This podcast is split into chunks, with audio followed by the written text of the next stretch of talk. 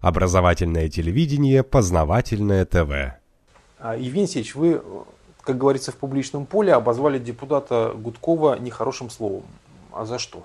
По сути, я его назвал подлецом, только другой русский перевод этого слова. Он поступил дважды, нарушив человеческие законы. Именно поэтому я так и назвал. Это не было, знаете, какое-то там спонтанное. Во-первых, он проявил абсолютно непорядочно по отношению к молодой девушке, которая искренне вела правдивый репортаж, а он объявил, что этот репортаж фейковый, то есть обман. Угу. Чего, что не было. Мы сейчас подробности расскажем. И второе, то есть, то есть проявил себя не по-мужски, то есть проявил себя не как э, человек, не как сын офицера, в конце концов, и так далее. А за это в России всегда полагалось четкое название, кличка. Мразь, подлец и так далее. Тут ничего не сделаешь. И второе, это не просто молодая девушка была, а это герой на войне, в отличие от него. То есть человек на фронте, рискующий своей жизнью за свое отечество. И когда он участвовал в спецпропагандистском мероприятии, вы понимаете, вот э, Гудков, он давно занимается антироссийской политикой. То есть он давно в пятой колонии и обслуживает США. Но это его политическое решение, политический выбор. То есть он сделал выбор перейти на сторону врага. Но это политика. А дальше начинается уже психология. И мы знаем по литературе, и по художественной, и по исторической всех стран, включая Россию, что человек, предавший Отечество, деградирует как личность. То есть становится подлецом как личность. И мы сейчас видим, как Гудков стал подлецом как личность. То есть, предав свое Отечество политически, мозгами, он на втором этапе, вот как любой полицай, становится не человеком по отношению к другим людям. Это уже качество личного человека, личности. То есть он деградирует как личность и становится подлецом. Что мы и наблюдаем. То есть, во-первых, оскорбляет девушку, женщину на фронте, а во-вторых, именно на фронте. То есть героя, который на фронте рискует своей жизнью ради информации, которую он там добывает, и который фактически воюет с э, фотоаппаратом, ну и надо и с оружием в руках, кстати. Не, ну, информационная война это тоже очень важная часть. То есть это, вот представьте себе, идет война, и вдруг кто-то, советского солдата, героя, который спасает жизни других людей, вдруг обзывает, приписывает ему немецкий автомат и пишет, что она не на Берлин наступает, а на Москву. То есть это подлая работа. Да? Она, не, она политическая работа заканчивается и начинается к политике, добавляется подлость, человеческая подлость. А что я правду и сказал. И это касается всех, кто предает Родину. На каком-то этапе предатель Родины становится подлецом. То есть он становится как бы вне человеческого общежития. Он, он теряет человеческие качества. Не то, что там сына офицера или мужчины, а теряет просто, э, просто нормальное человеческое общение, нормальные человеческие взгляды. Он становится э, мразью, под лицом становится. Поэтому я это характеризовал. И это путь, по которому идут и другие предатели Отечества. То есть фашистский солдат не, в этом плане не может оставаться фашистским солдатом, но он может не терять, допустим, человеческие какие-то отношения. А вот подлец, который в своей родине переметнулся на сторону врага, как правило, теряет и человеческий облик. Что мы по Гудкову и наблюдаем. А вот посмотрите, что по сути произошло. Потому что важно не кто Гудков там, это с ним-то все понятно. Важно, что произошло. То есть было репортаж с фронта, который вела Маша Катасонова, поехавшая добровольцем в свой отпуск на Донбасс для того, чтобы освещать события, которые там происходят, ну, естественно, по сути, участвовать в боевых действиях, ну, как минимум в информационной войне. На самом деле не только. Мы об этом позже узнаем. То есть она там вела конкретную работу в защиту своего отечества. В том числе вела, вела репортаж с фронта. Во время своего репортажа один из своих сюжетов, для того, чтобы показать, собственно, боевые действия, перед этим надо, как говорится, э, как все журналисты, делают вступление.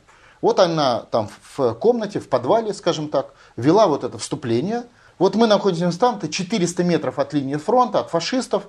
Она начинает вести этот репортаж. Начинается обстрел со стороны фашистов, э, интервентов. Естественно, репортаж срывается, потому что вылетает звук сразу, вылетает изображение, начинает включаться свет, еще что-то происходить. Первый раз. Второй mm раз срывается. Третий раз а это же все напряжение, потому что обстрел-то реально идет. Ты на, на линии фронта. Ты, э, когда идет съемка, ты даже в подвале привлекаешь внимание. Это понятно, это напряжение. Третий раз срывается. Начинается просто смех на фронте. Это я вот как участник действий, если вы думаете, что мы в Афганистане только горевали и плакали, это неправда. На фронте люди чувствуют абсолютно так же, только на порядок острее. И там, если ты смеешься, иногда это нервное, конечно, то это ты смеешься. И эта жизнь так устроена. И на третьем она, естественно, расхохо... просто расхохоталась, ну, скорее так вот, нервный смех, но она расхохоталась. Видно, она когда смеется без нервов, она так не смеется. Но неважно. Ну, все-таки 19 лет человек. Не, ну когда по тебе из миномета лупят, это, знаете Естественно, ли... в третий раз, не Да. давая тебе выполнить твою работу. Она расхохоталась. И дальше она выложила это, что вот я на фронте, это неудачная запись на фронте. Дальше что происходит? Берет так называемый спецпропагандистский ресурс под названием Луганский информационный портал, трибуна или как это называется. Напоминаю, что Луганск не на Украине. Он сейчас находится в составе партизанской республики, Луганской и Донецкой. Этот ресурс, естественно, чисто спецпропагандистский. То есть это создан американскими э, и украинскими фашистами ресурс для спецпропаганды. Сомнений нет никаких. Этот ресурс берет из контекста этого ролика, который выложен, ее 25 секунд. То есть он не указывает, что это на передовой. Он это не указывает. Он говорит, что это фейковое видео, то есть подменяет понятие. Что такое фейковое видео? Это обман. Вот, ну, условно говоря, там, сидит в Москве, снимает события, которые якобы на Донбассе. Но это же неправда.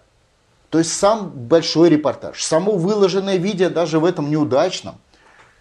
Тысячи свидетелей вокруг, она же на войне находится. Естественно, там бойцы, другие ресурсы, другие журналисты рядом. Все говорит о том, что она на передовой ведет репортаж. Ну, рассмеялась, ну, рассмеялась, но на передовой. То есть не фейковое видео. Неудачное видео. Хорошо, неудачное. Она так и написала, неудачное на ресурсе. Неудачное видео на передовой. Но они берут, это называется информационная война, вырезают ролик из контекста и как бы разворачивают его идеологему. Что оно фейковое, якобы снимается в Москве, еще где-то, а это вот ерунда. Это типичная американская система спецпропаганды. Вот вспомните, с чего началась война в Ираке. С того, что э, там, кто там, госсекретарь или вице-президент США тряс пробиркой, зная, что это там порошок, а не споры там какого-то вещества. Ну да, он говорил, что это химическое оружие есть- Саддама Хусейна. то есть Хотя он там ничего не было. Он это, важно, что он это знал. Он соль насыпал, наверное, в столовую. Естественно. То есть он это знал. То есть это пропаганда, спецпропаганда, то есть вранье. Или с чего началась Югославская война, вы помните? Когда BBC сняла сюжет о том, что за колючей проволокой в концлагере, посаженные сербами, находятся какие-то люди. Потом оказалось, что съемка была, наоборот, сербы защищались с помощью колюдной- э, колючей проволоки от других, то есть э, прямо противоположный смысл был, а BBC это развернуло. Вспомните, на той же Украине BBC выложила сюжет о том, что совет, российская армия на танках наступает где-то там, подалё- где-то там, значит, по Донбассу. Потом выяснилось, что эта съемка была с учений российской армии за тысячу километров от этого места. Понимаете? Что BBC это не знала, тоже было во время грузинской войны, когда Грузия напала на э, Осетию, тоже они выложили, что вот российская армия что-то там наступает, зная, что это фейковое видео. Понимаете, да? То есть это сознательная спецпропаганда. Знал ли этот луганский ресурс, вырезая из контекста? Ну, конечно, знал. Он взял-то из ролика, где написано, что это передовая, неудачная, э, смех на передовой из-за неудачного дубля. Знал. То есть это был сознательный обман. Дальше берет э, ресурс под названием «Радио Свобода». Понятно, да? «Радио Свобода» тут тоже спецпропаганда. Дальше берут э, американская инфраструктура спецпропаганды в России, этот ресурс и по всему миру. Ну, например, там блогер Моро, Зеркало, это так называемый американский ресурс в России, и некоторые другие. То есть мы по этой системе видим, где вруны, где расставлены в амери- американские вруны, в какой системе. И в этой компании и Гудков. То есть Гудков часть инфраструктуры вранья в России, понимаете? Потому что изначально это видео фейковым названо врунами, то есть это спецпропаганда, то есть это не фейковое видео, оно неудачное может быть там. И Маша и написала неудачное, но оно не фейковое, оно не обман. Это видео на передовой. Это факт, подтвержденный всеми, и никто это не, не оспаривает. Я вот сейчас смотрю ресурс, у меня новостная лента, и вот те ресурсы, которые, они по-прежнему говорят, что это вот якобы фейковое видео, что неправда. То есть это называется спецпропаганда, вранье, как вот эта пробирочка. И Гудков в этом участвует. То есть он не просто политически занимает сторону врага, а он участвует в лжи, распространяя ложь, специально придуманную врагом для цели ликвидации Российской Федерации, для войны с ней, понимаете? А это уже деградация человеческой личности, а не только деградация политика и переход политика на сторону вражеского государства. Поэтому я его и назвал. Раз я что, был неправ? А как это еще в русском языке называется? Конечно, ну, так и называется. Но ну, Гудков-то мог не знать, где реально это снято. Ну как мог не знать? Ну о чем вы говорите? Он, Не, ну, Евгений Алексеевич, вот, вот правда, давайте мы снимем сейчас вот в подвале Думы и скажем, что мы на Донбассе. Еще Никто ж не поймет. Вы сейчас можете меня снять и сказать, что я сижу с вами в Вашингтоне и беседую. Можете так сказать? Ну, могу и так сказать. Или да. не вы. Кто-то вырежет Да. наш, скажет, в Вашингтоне Вот беседую. флаг поставим здесь сзади какой-нибудь. Да вырежут флаг, это же фотомонтаж и все. То есть это все методы спецпропаганды. Гудков участвовал в этой спецпропаганде. То есть он и, э, интегрировался в нее, он начал об этом говорить, он начал распространять. Понимал ли, что это не фейк? Ну, конечно, понимал. Потому что э, Маша никогда не врет. Если она на фронте, значит она на фронте. Ну, он-то про это не знает. Знает. Он с Машей ведет борьбу политическую, ну, минимум год. Как это он не знает? Он отлично знает. Это, это как раз тот случай, когда это сознательный выбор, участие в вранье, участие в, в этом ресурсе. Почему я говорю, что это деградация? И все предатели Отечества когда-то деградируют, потому что они не могут в одной голове ужить свое главное решение в жизни предать страну. Понимаете? С, с остальными второстепенными решениями. Предать близких, предать окружение, предать своих детей. Как правило, г- более главный козырь предательства страны покрывает все остальные. То есть начинает на них распространяться. Потому что там предал своих детей, потом ты можешь как поменять к ним политику. А если ты предал страну, ты уже не поменяешь. Тебе обратной дороги в голове уже нет. И в этом плане, э, конечно, Гудков это отрезанная для России ломоть. Если Гудков приходит во власть, это значит просто в России наступила военная фаза внешнего управления. Вот и все. Это уже становятся очевидны факты. Вот как, допустим, Саакашвили в Одессе. Ну, Демонстрация военной фазы внешнего управления.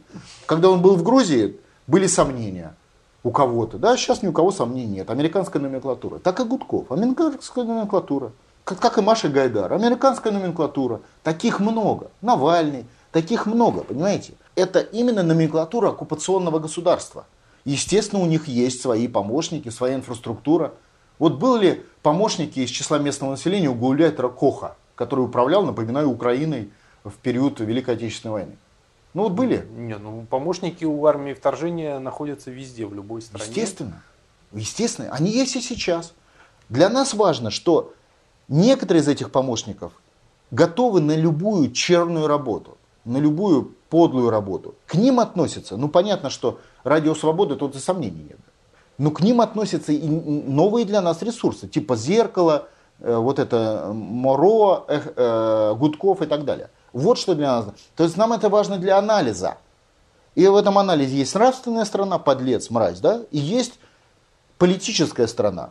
Этот ресурс, например, блогер Моро, готов к любому вранью и лжи в интересах интервента. То есть он достиг нужного качества участия в спецпропаганде. То есть следующий шаг, это он уже с оружием в руках будет уничтожать население страны и резать их, как их режет на Украине каратели.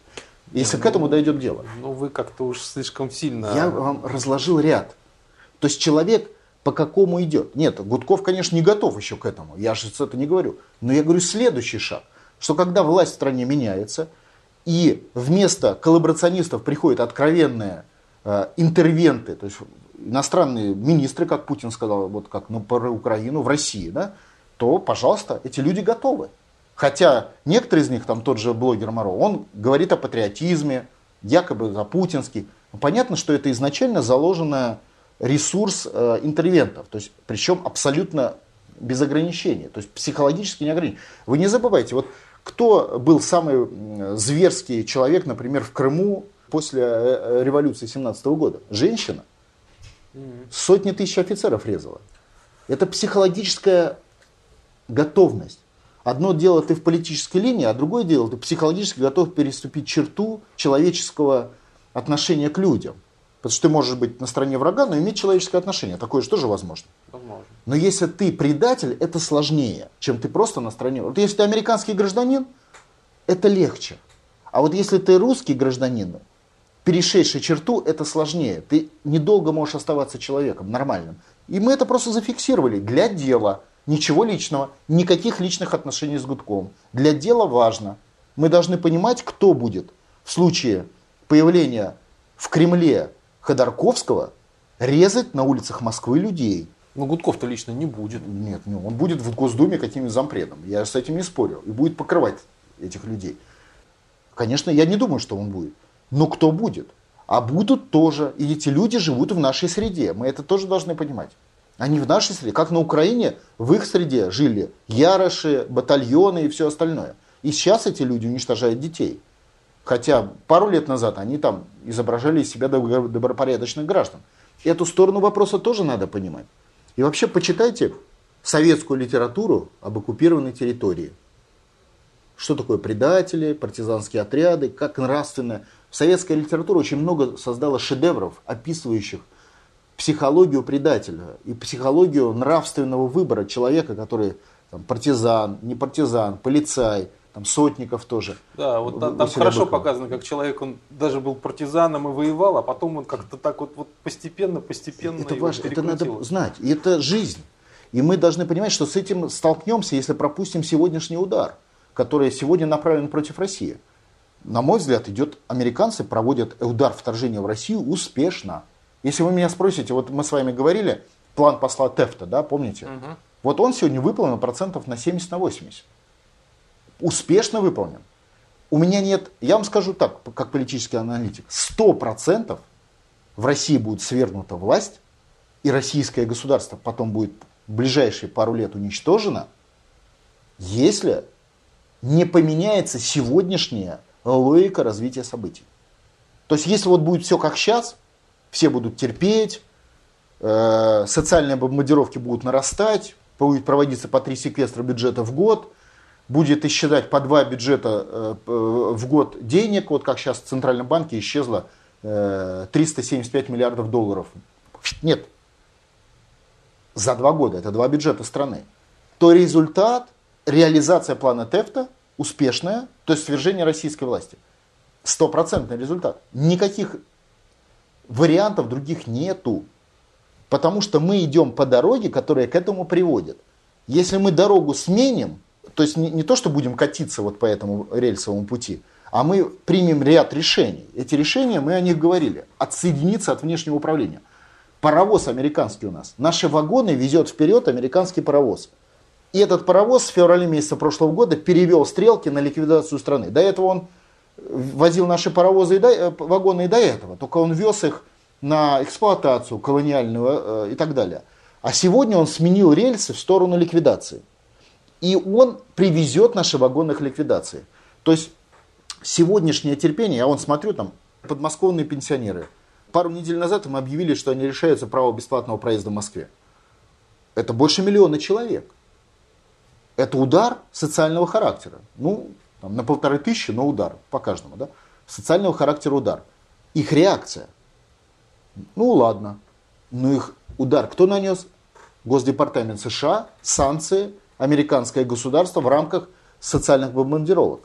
То есть удар со стороны американцев, они, ну, бомбят, наверное, так надо. А где они в ноде? Я не говорю штабы, но хотя бы анкету заполните, если вам лень, как говорится, выйти. Переломить ситуацию. То есть вы должны понять это, что в вас стреляют, вот вас стрельнули. Ну, хоть социально, но стрельнули. Вы это должны понять как вызов вашей стране и вам лично.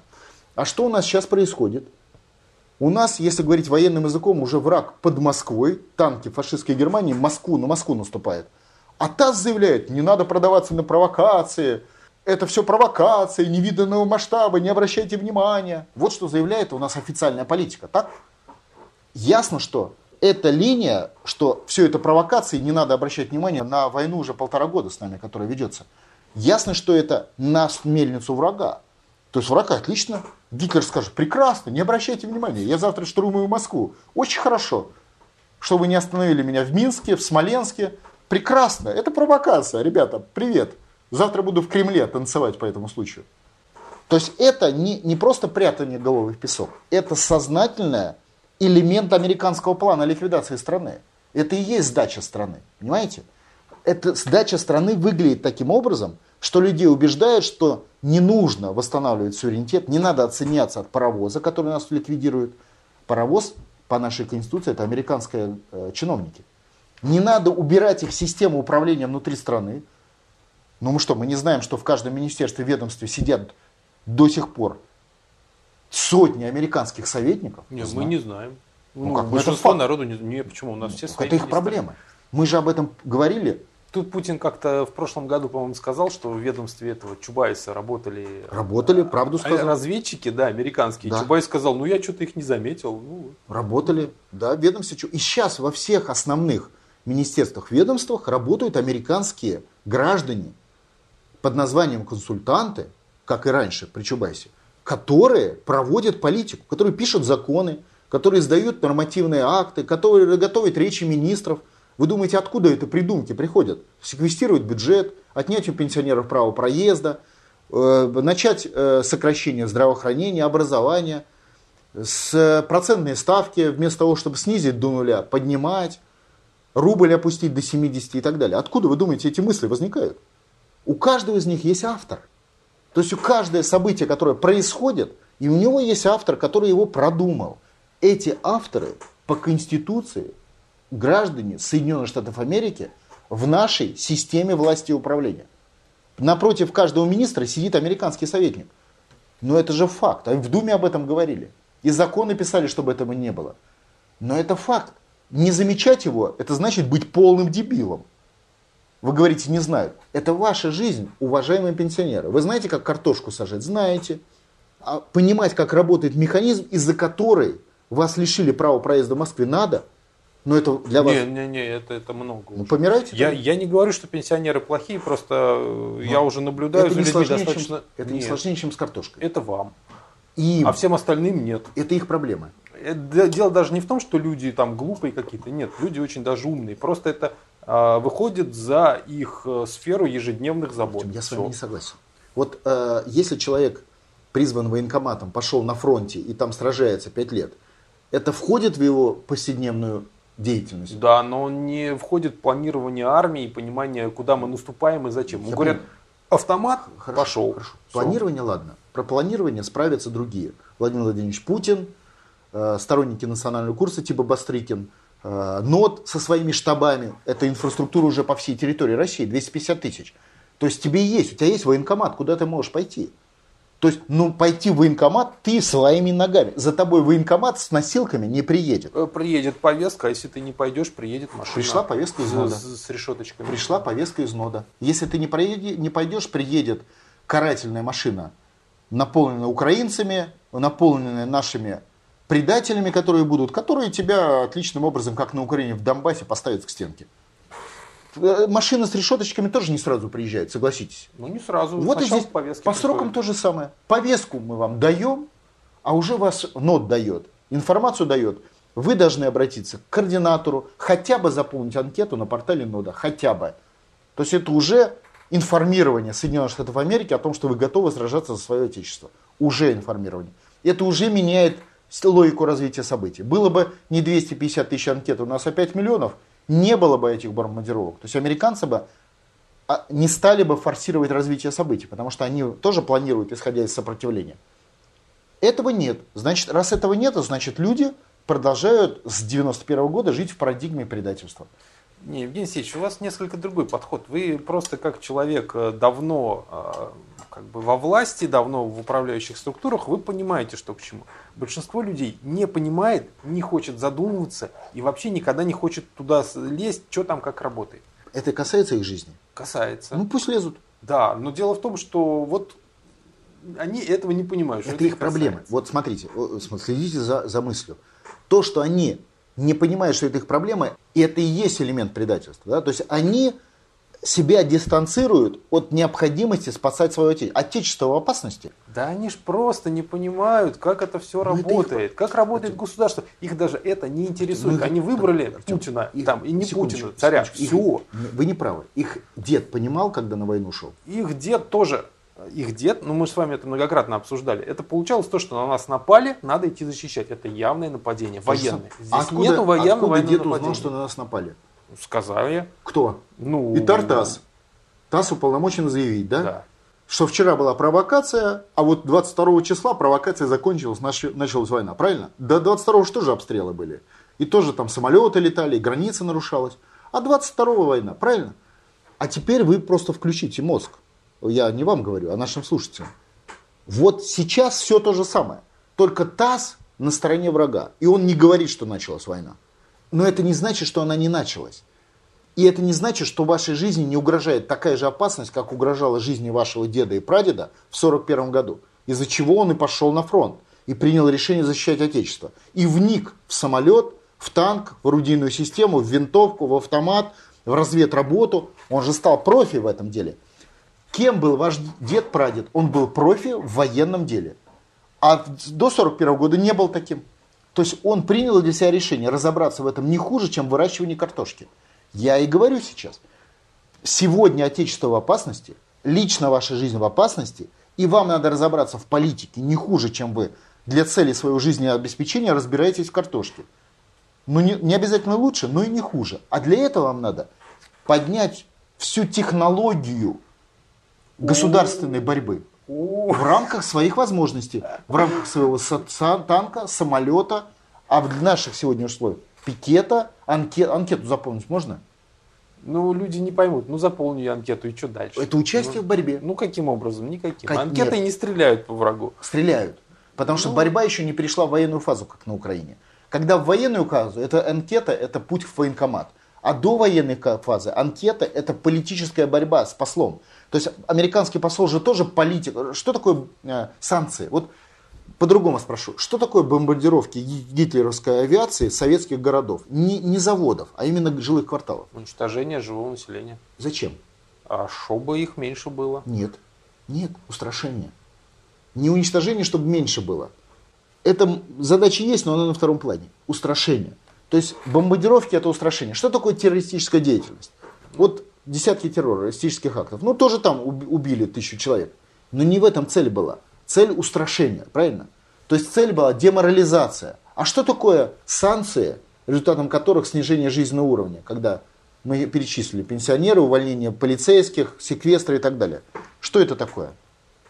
Это устрашение живущих в России людей. Но они так это не воспринимают. Это их проблема.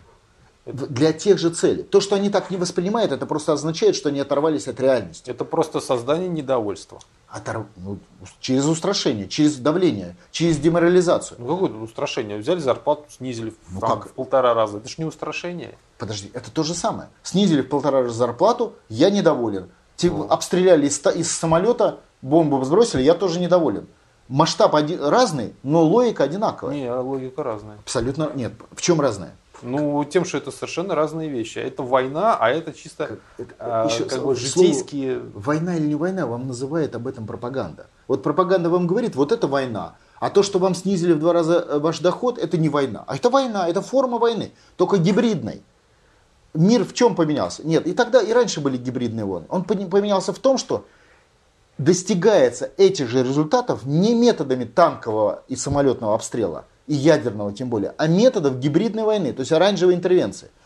И у нас бы давно были танки под Москвой, если бы не ядерное оружие, которое Путин сохранил.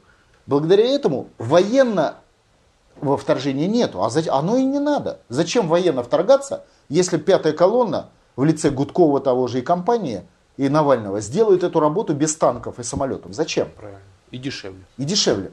Но сама цель одинаковая. То есть санкции нужны и социальная бомбардировка для того, чтобы люди участвовали в свержении власти. Ровно для этого же нужна и бомбардировка городов Советского Союза. Для того, чтобы люди выразили недовольство властью и развернули свою позицию против Сталина и против советского государства. На что и были направлены бомбардировки. Не на, унич... ну, на уничтожение был, но второй аспект. А первый аспект – создать в их среде недовольство для участия в свержении власти в Москве. Вот для чего Гитлер тратил дорогие бомбы на бомбежку жилых городов. И именно для этого тратили дорогие бомбы американцы и англичане, когда бомбили немецкие города, Дрезден, например, сожгли. Не для того, чтобы уничтожить население немецкое, а для того, чтобы, хотя они там убили около 100 тысяч за одну бомбардировку, а для того, чтобы поднять недовольство тогда немецкого населения против Гитлера и помочь свергнуть Гитлера, ну там, заговорщикам и так далее. Вот для чего они это делали. А что они там Берлин не бомбили, а Дрезден? Да, разбомбили бы Берлин. Потому что решили. Потому что по двум причинам. Две причины. Берлин лучше защищался авиацией и ПВО, раз, чем Дрезден. Это первая причина. Это, кстати, к вопросу о нашей первом варианте. Если враг под Москвой, а нам, значит, ТАСС э, информирует о том, что, ну, официальные ресурсы говорят, что войны нету, то, значит, не надо включать ПВО. То, значит, не надо сопротивляться социальным бомбардировкам. Вы понимаете, нам полтора года бомбят, а у нас нету ни одного метода защиты от социальных бомбардировок. Это следствие. Но раз нет войны, зачем от нее защищаться? Правильно? Логично. Так вот, это первый ПВО Берлина. И второй момент. Посчитали, что в Берлине им не удастся создать недовольство, а в Дрездене удастся. Это уже делали политические аналитики в США. Они планировали эту ситуацию именно по социальным и э, геополитическим соображениям, а не по соображениям военным. Потому что Дрезден не производил военную технику, там не было заводов. Это была именно социально направленная, дестабилизирующая по отношению к гражданам линия. То есть они хотели, чтобы население Германии поднялась против Гитлера. Да население Германии там уже давно поняло, что война закончена. Это другой вопрос. При войне на два тем фронта. более, тем более населению Германии тем самым пытались воткнуть в мозги. Война закончилась, вы сейчас должны подняться против Гитлера для того, чтобы она закончилась быстрее. Ну, все логично, это все укладывается. В этом смысл этих... Ну, вы согласитесь, что для американцев это стоило денег. Да. Ну вот, если деньги тратят кто-то, э, просто на халяву не делают. Санкции тоже приводят к определенным проблемам у американцев и их союзникам. И если это идут, делают это, значит это надо для дела. А да. это дело уничтожения российского государства. То есть, когда пенсионеру лишают права проезда в Москве, конкретно в отношении него, Иванова, Петрова, Сидорова, принято решение в Госдепартаменте попытаться его развернуть на свержение российской власти. Понимаете, для чего это делается? Не, это-то все прекрасно понятно. А он это понимает, пенсионер? Нет. А должен понять. Если он это не поймет, государство, и он погибнет. Его дед понял, его прадед понял, его прапрадед из 60 поколений до него поняли, а он не поймет. Значит, это будет процесс воспитания. Вот раньше розгами детей пароли. Это, конечно, нехорошо, да? Кла... иногда очень даже нужно. Клали на, на, на лавку ребенка и 5 розг. Ты понял, за что тебе? Не понял. Тогда 10. Понял? Не понял. Тогда 20. Понял теперь? Теперь понял. Вот сегодня идет этих пенсионеров, эти 100-150 миллионов населения, врачей, учителей, полицейских увольняют и прочее, делают для это есть воспитание, восстановление здравого смысла по отношению к своему отечеству и к нормальной ситуации конкурентной борьбы. Это как ребенка, которого бьют, пока он не поймет, что он делает неправильно. А неправильно пенсионеры делают то, что они предают свое отечество. В 91 году не пришли в Москву защищать СССР. В 93-м проголосовали за оккупационную конституцию. И сейчас в условиях военных действий полторы э, года идет война, они не поднялись на защиту своего отечества под руководством Путина. Помните, как он сказал, когда был фильм в Крымский, да? Если я вижу, что народ не готов, я не включаюсь. И понятно почему. Потому что если он включается при неготовом народе, он сам идет против Конституции. То есть он подставляется и не решает проблему. Так и здесь. Пока эти пенсионеры при всей пропаганде в СМИ, в СМИ лапшу вешают на уши с утра до вечера, не поймут, что они бойцы Отечественной войны, бойцы НОДА, а хотя бы боец должен хотя бы военную книжку эту э, армейскую заполнить, анкету, да, хотя бы, то его будут бить каждый день он будет жить хуже, хуже и хуже, как тот ученик, пока он не сообразит, что надо не просто, знаете, чего-то от него хотят, от него хотят исторического взгляда на вещи. То есть он должен проявить себя как боец, бьющийся за свое отечество в рядах национально-освободительной борьбы. Не обязательно штабов, но да, в системе борьбы. Может сам себе придумать, чем он занимается, как он сможет участвовать в обороне своего государства. Вот для чего это. Это происходит историческое избиение идиотов, чтобы они стали умными. Тогда следующий вопрос про Китай и что там происходит. То есть, во-первых, почему Китай опустил курс своего юаня раз, ну и там взрывы, которые произошли, на мой взгляд, это логические продолжения. Все как всегда. Вообще нот это мы э, не приветствуем э, креатив, э, хотя он, конечно, полезная вещь, но для исторического восприятия люди как решение принимали тысячу лет назад, две тысячи лет назад, десять тысяч, сейчас 500, 100 принимают и сейчас. Это конкуренция наций, и в этой конкуренции наций мы сегодня попали в фазу мировой колониальной империи, куда Россия попала. Если мы говорим о событиях столетней давности, Россия была независимым государством, э, и даже 20 э, и даже 25-летней давности. Сейчас она попала в число колоний и вассалов, соответственно, Соединенных Штатов Америки. То колония эксплуатируемый вассал. Китай, он в этой близкой или в другой форме был все время. В советский период он как бы вышел из вассалитета, а до этого был э, колонией э, англосаксов. То есть он ведь все время ведет борьбу за свою независимость. Любая страна, которая теряет силу, она попадает под сильного, да, то есть она ложится под сильного, который ее захватывает, делает колонии, либо вассалом, как, допустим, Америка сделала Германию тоже. Германия не колония, но вассал.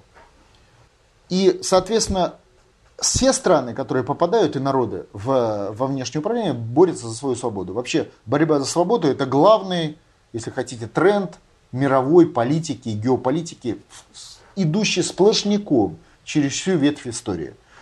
И понятно, что Россия для Америки главный враг, потому что Путин главный бунтарь, который пытается разрушить однополярный колониальный мир, а, а Китай главный экономический враг, потому что у Китая такой, такого, такой цели нету, он как бы на эту цель не выходит, или если выходит, то как-то аккуратно, потому что его столько били за колониальную историю, что он уже боится ставить эту цель открыто, в отличие от Путина. А, поэтому он так вот как-то маневрирует. А с точки зрения экономики он настолько как бы стал мощным, что, естественно, он вышел за рамки колониального государства и подлежит по американской логике расчленению на куски, более управляемые. И отсюда логика Китая. Поэтому враг России номер один, враг Китая номер два. И американцы так силы и распределяют. Поэтому они замирились с Кубой, с э, Ира- Ираном. Все силы сосредоточены на России и Китае. Поэтому они пытаются там Вьетнам разместить против Китая, Индию и до этого пытались какие-то конфликты в островах, террористическая деятельность на Тибете, террористическая деятельность. Вот сейчас вокруг вот этих взрывов, которые странные и постоянные. Вы не забывайте, что всю эту систему создавали американские компании.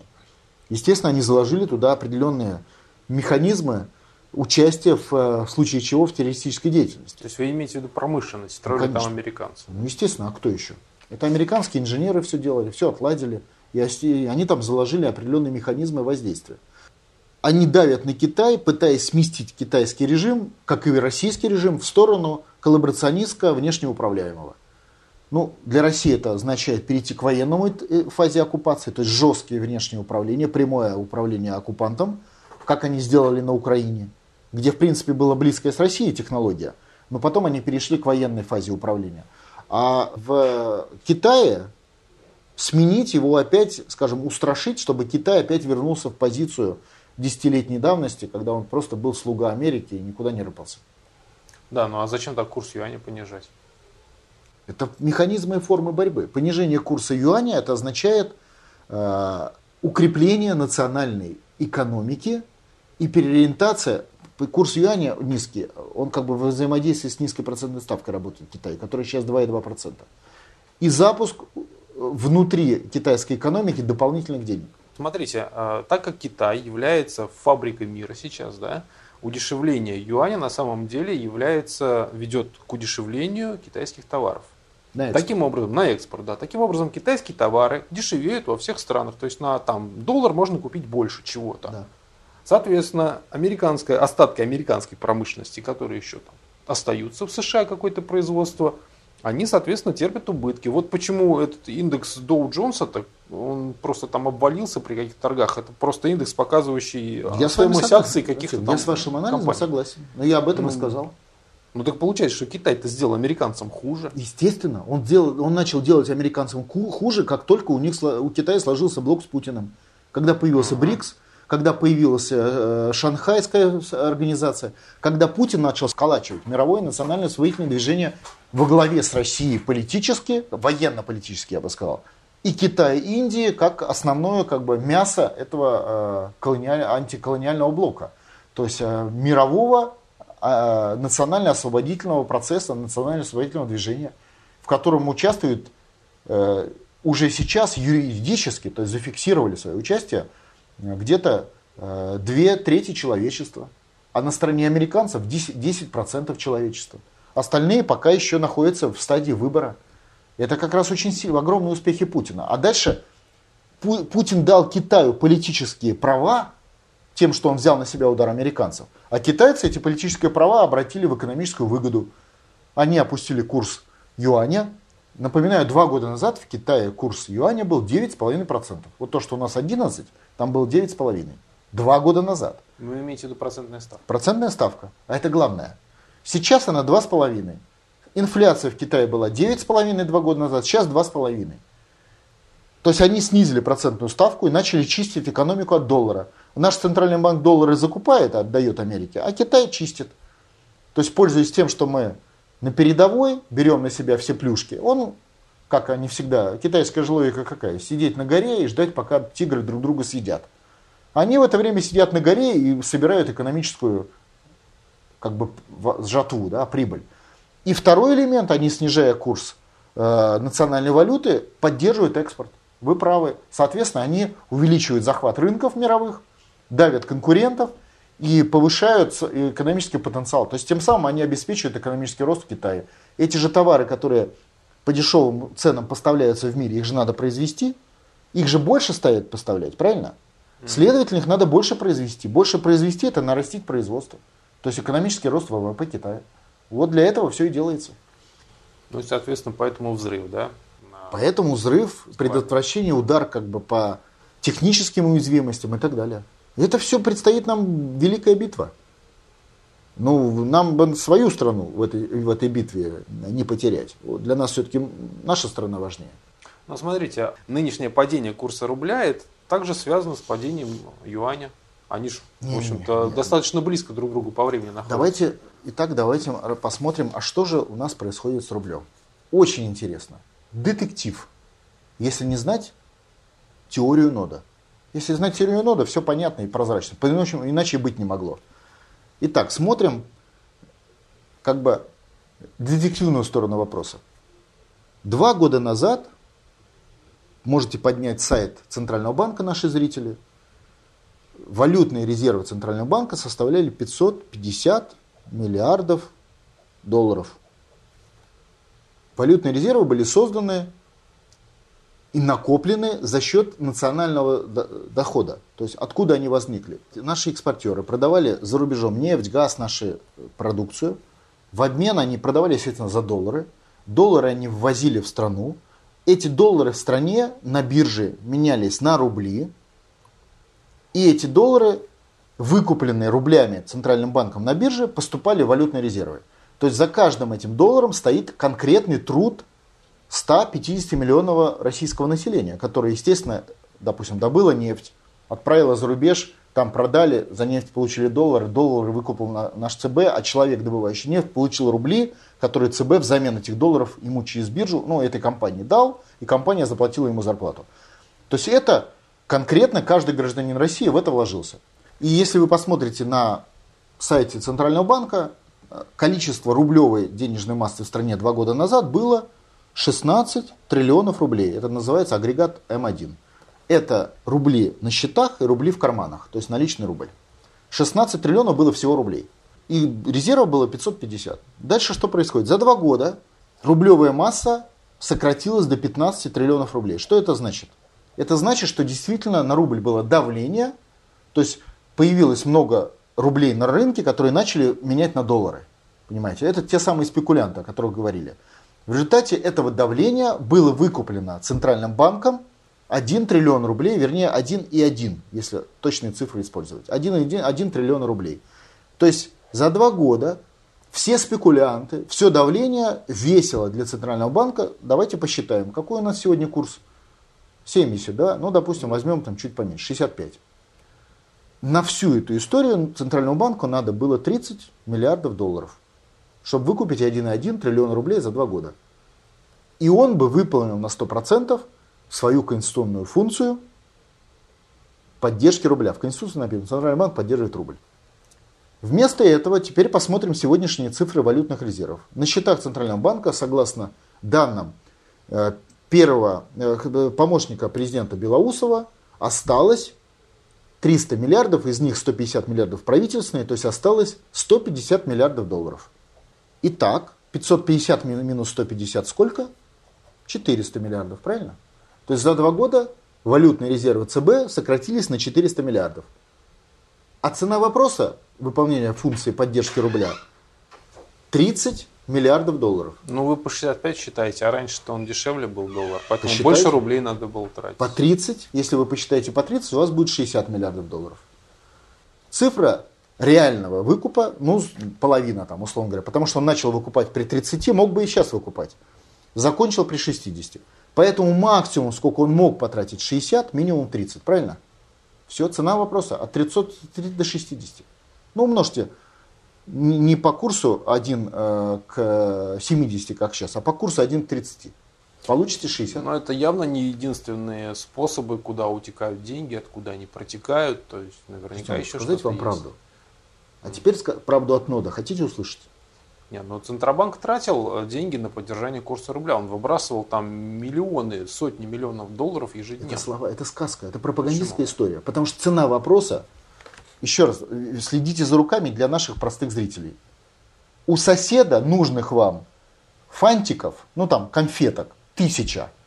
И стоят эти конфетки тысяча рублей, которые у вас есть. Как бы вы с соседом ни крутили дела, но цена вопроса тысяча рублей, тысяча конфеток. Все. Выкуплено 1,1 триллиона. Ну могли бы выкупить и 2 триллиона, но выкупили 1,1. Это факт.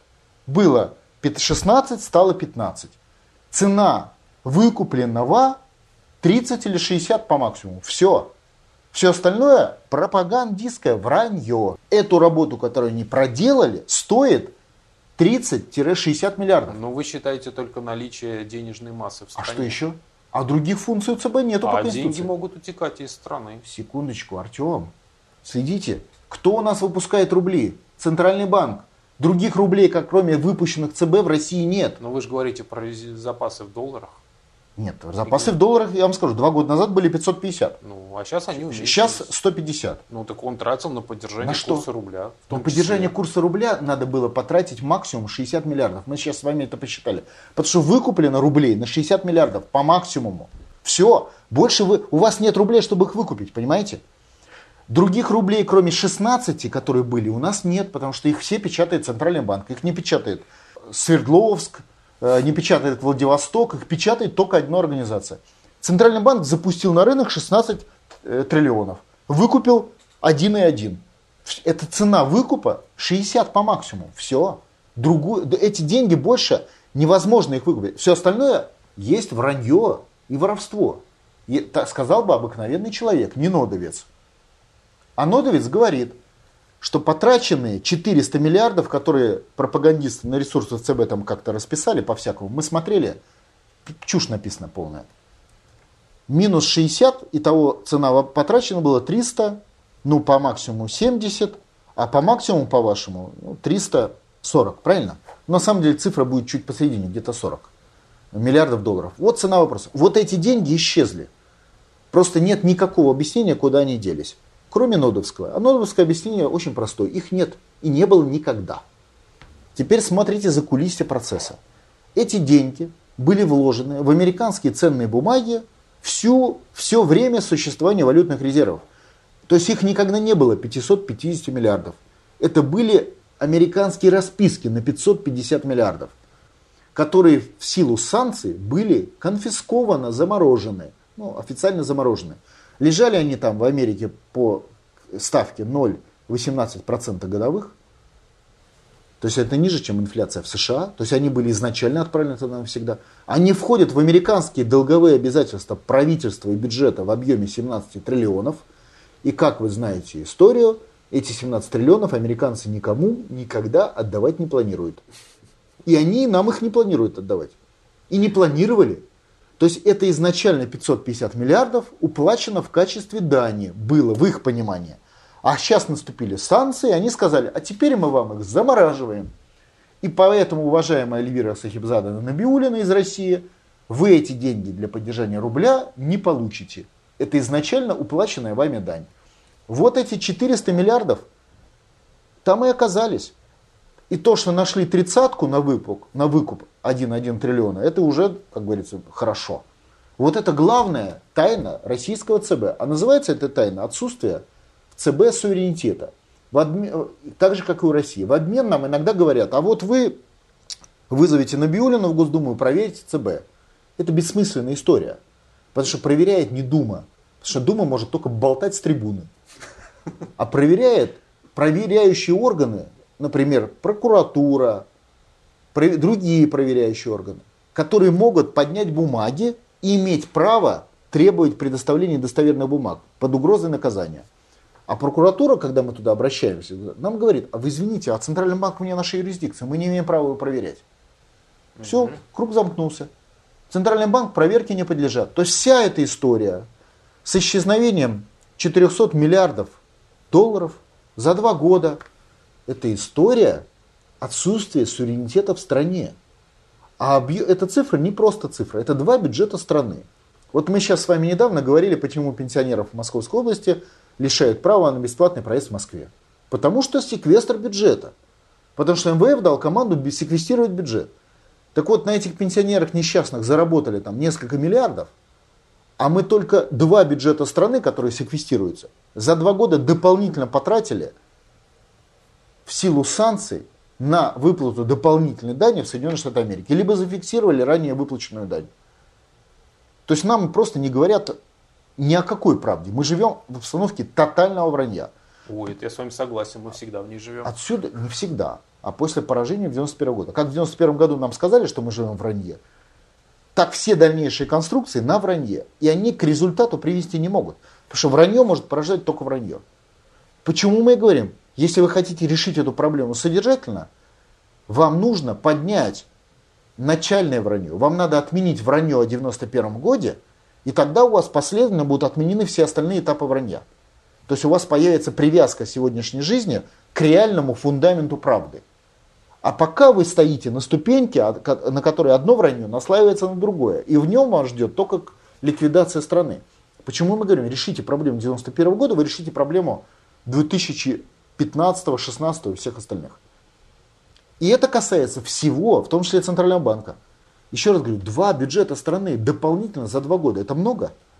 Если бы это было у нас, не было бы никаких разговоров о секвестре, о лишении пенсионеров права на проезде в Москве, об увольнении полицейских, о сокращении врачей, учителей, об увольнении людей на предприятиях, о э, повышении пенсионного возраста и повышении цен в магазинах, которые сейчас реально где-то в два раза скакнули, и ну, всего да. остального. Это все одно, связанные с этим вещи. Но упираются они в отсутствие суверенитета. Не решив проблему суверенитета, то есть права на управление, вы не решите все остальные проблемы. Поэтому те люди, которые сегодня нам говорят в лицо, а все нормально, мы пытаемся решить проблемы, но мы не признаем то, что Россия внешне управляемая. Это люди работают на врага. Это маскировщики вражеских налетов. Вот налетает авиация, а маскировщики скрывают налет авиации. Вот это то же самое. Начать надо говорить правду, вы получите какой-то результат. Если вы будете врать, как мы сейчас врем в постоянном режиме с 91 года, значит мы точно получим гарантированный результат ликвидации. Потому что невозможно защищаться от иностранного вторжения, постоянно осуществляя вранье. Вот просто это глупо и бесполезно. Ну вы правы, но голос государства это его средство массовой информации. А Нет. А средство массовой информации это... Голос государства это не средство массовой информации. Во-первых, у нас коллаборационистское государство. Читайте начало. Нет суверенитета. Нет суверенитета, нет государства национального. То есть есть органы управления на оккупированной территории. Это не национальное государство. Это не наше. Наше государство, если формально говорить, находится в Вашингтоне. А тут его филиал по управлению российскими колониями. Ну, что-то филиал такой, такой взбунтовавшийся. Ну, взбунтов... Бывает. Ну. Ну, бун... Но это не значит, что взбунтовавшийся, это не значит получивший право на управление. Это требующий право на управление. Что у нас Путин говорит? Вся история с санкциями и сегодняшними агрессией связана с нашим, с тем, что мы не торгуем суверенитетом, что мы боремся за суверенитет. Но мы же его не получили. Мы только поставили вопрос о суверенитете. То есть раб сказал, хочу быть свободным. Господин на него посмотрел, что, взял дубину и начал бить по голове, чтобы эти мысли ушли из этой головы. Но раб рабом остался. Он не стал свободным. Он поставил вопрос о том, что он хочет быть свободным. Вот согласитесь, две большие разницы. По-прежнему господин управляет процессами, по-прежнему в министерствах ведомствах сидят американские специалисты, которые ведут управление, по-прежнему пишут законы Соединенных Штатов Америки, которые принимаются в Думе. Ничего не поменялось. То есть у вас ежедневная коммуникация внешнего управления функционирует. Ее не видно. Ее видно. Не, ее не видно Просто они, людям. они об этой коммуникации пропагандистскому, естественно, оккупационному СМИ говорить не положено. Ну это, да. А то, что наша армия учения проводит во все стороны, это видно. Это можно говорить. Поэтому а наша это, армия непобедима и сильна. Я понял. А говорить о том, что мы внешне управляемые, нельзя. Но если вам нельзя говорить кому-то о том, что мы внешне управляемые, это не значит, что этого внешнего управления нет. Оно есть. Любой человек, который хочет в этом разобраться, разберется за 15 минут. То есть это не секрет. Эти компании внешне управляющие, представительство Гауляйтера по управлению Россией работают в Москве, их десяток. Мы пикеты возле них проводим. Они функционируют, это огромные здания. У них смело на них вешаете комендатура, управля... американская комендатура по управлению оккупированными территориями. Они работают, функционируют, они получают бюджетные в том числе бюджетные деньги 2 миллиарда долларов ежегодно. На той же Украине они управляют, кстати, бесплатно. В России еще и мы им доплачиваем. Это все работает. Ну, вы можете подожти, пощупать. Вот как ваш прадед мог на оккупированной территории пощупать немецкого солдата, если он не верит своим глазам. Да здесь вы можете подойти к их офисам, пощупать их. Вы можете зайти в министерство, их там увидеть. Вы можете увидеть реально кто пишет там законы, приказы министров и их речи? Не, ну вы что-то... Нет, ну вы... Простых ну, людей пускать ну, министерство не, не пускают. Ну это не такая большая секрет. В этих министерствах работают разные люди. И нодовцы тоже, они, они это видят каждый день. В этом нет секрета. Ну... И невозможно скрыть комендатуру. Просто дана команда на оккупированной территории о комендатуре не писать. Они не пишут. Но она вот функционирует, ее можно пощупать. И никто не собирается даже этот вопрос решать. И понятно почему. Потому что раб не сказал, что он добьется свободы. Он сказал, что он хочет свободы. Он просто сказал. То есть раб поднялся и сказал, я хочу свободы. Ему дубины по голове бьют, а он даже не начал предпринимать действия, чтобы освободиться. Все, что он сделал, это он согласился с воссоединением с другим рабом Крымом. Но это не, не, не есть поправление порядка колониального управления. Ну почему? Нет. Это просто он нарушил приказ господина. Стырил со стола конфетку и съел. Но это не значит, что он поставил под сомнение колониальный мир. Внутри себя. Ну, не, не на словах, на словах поставил, а реально. Да? То есть он, он не, не прекратил коммуникацию управления. То есть раб не восстал. Он только заявил, что хочет восстать. Это ну, две большие ну, разницы. Ну, подождите, нам восстание сейчас меньше всего надо. Что значит, нам меньше всего? Значит, будете рабом. Ну, либо вы раб, либо не раб. Это ваше решение. Это решение пенсионеров, которых решили право на проезд в Москве. Это их решение. Не мое, не Путина, не ваше, Артем, при всем вашем уважении. А вот их. Если они приняли решение быть рабами в 93 году, и они должны принять решение ими не быть. И вот с этого момента начнется цепь событий. А если они это решение не примут, то цепь событий продолжится к их ликвидации. Потому что господин сказал, ты взбунтовался, а таких, как ты, у нас много, Китай, Индия, я тебе сейчас дубиной дал по голове в виде санкций. А вообще-то говоря, я тебя решил зарезать, чтобы им неповадно было. И он зарежет. Артем, зарежет. Нет, Потому что не, раб спорю. Не, собра... не, со... не согласился вступить в бескомпромиссную борьбу за свое освобождение. Он только, ему мысль пришла, и он уже дубиной по голове получил. Он еще эту мысль в действие не реализовал. Ну как не реализовал? А вот а где? Крым тот же нет, самый. Крым вот. не, нет, Крым не попрал порядка мирового устройства. Крым нарушил... Тем не менее. Я понимаю. Еще, ну раб, раб мог э, съесть конфетку со стола господина? Ну хорошая такая конфетка, большая. Неважно, большую. Мог, мог. Это меняет его отношения с господином? Нет. То есть он съел конфетку, но отношения, он не поставил под сомнение отношения. Он сбунтовался, но не в главном вопросе. И уже за это его уничтожают. Ну, сначала малое, а потом большое. Никто не может сразу Артем, научиться бегать. Секундочку. Во-первых, нам не надо сразу учиться бегать. У нас страна полторы тысячи лет бегает. Надо просто восстановить бег. Не учиться новому, а восстановить старое. Но даже не в этом дело. Он, этот раб, не готов пока еще защищать свое отечество. Нет, может через месяц будет готов, я не знаю. Я говорю о том, что он на сегодняшний день покорно идет на убой. Вот это факт. Вот я вижу пенсионеров, которые покорно идут на убой. Это их выбор. Для меня это их выбор. Я считаю, что они, сделав такой выбор, являются предателями своего лично благо... семьи, своего прошлого, своих предков, которые 60 поколений до них жили. Но пока они этот выбор демонстрируют. Может, завтра они вспомнят, что делал их э, дед в, в этой ситуации. Он выкидывал ермо с шеи и сражался за свою страну. Может, нет, а может, вспомнят. Мы ждем, чтобы они вспомнили. Мы создали для них инфраструктуру нода. Мы дали им технологию.